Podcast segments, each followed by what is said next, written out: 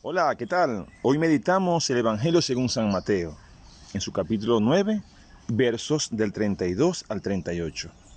La curación de un mudo. Los signos de Jesús son una señal inequívoca de su misericordia. Así, a la curación del endemoniado mudo, sigue la miseria del pueblo y la misericordia de Jesús. La miseria del pueblo está comprendida en esta frase que encontramos en el Evangelio. Estaban angustiados y abatidos como ovejas sin pastor. Esta última expresión se encuentra en el Antiguo Testamento referida al antiguo Israel. El evangelista actualiza estos pasajes que hablan del pueblo sin pastor, en los que Jesús es el nuevo pastor y los discípulos son sus aliados.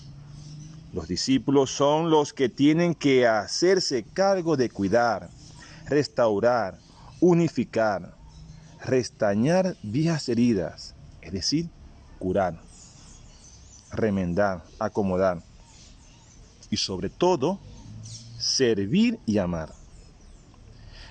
Eh, en ello va el pastoreo, la misión como consecuencia del envío. Sobre todo porque la mies es mucha, los obreros pocos.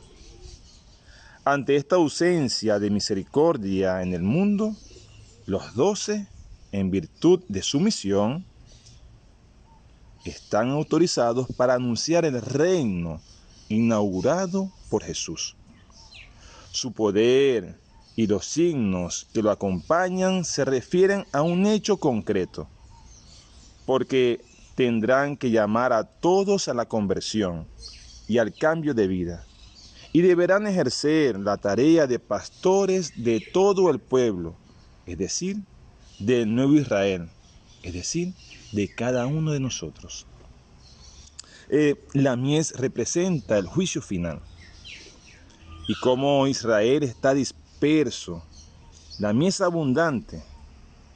El sufrimiento del pueblo es un signo del juicio próximo.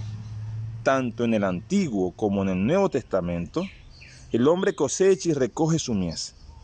Dios cosechará al final de los tiempos. El Señor es el Dios de la historia y la conduce interviniendo en ella. Los doce serán los nuevos pastores del pueblo de Dios y hoy día, los cristianos tenemos que ser pastores unos de otros, porque no podemos olvidar el reino, que nos comporta a todos una misión, una tarea, una vocación, porque la mies es abundante y los obreros pocos. Ánimo. Feliz día.